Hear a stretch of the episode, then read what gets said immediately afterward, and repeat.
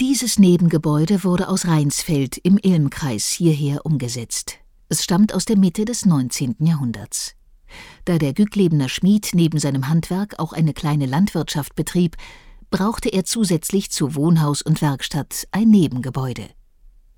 Hier sind verschiedene Funktionen unter einem Dach vereint. Auf der rechten Seite gibt es mehrere Schweineställe.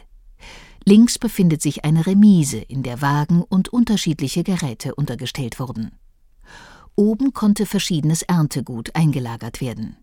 An den Seiten der Oberlaube gab es kleine Taubenschläge.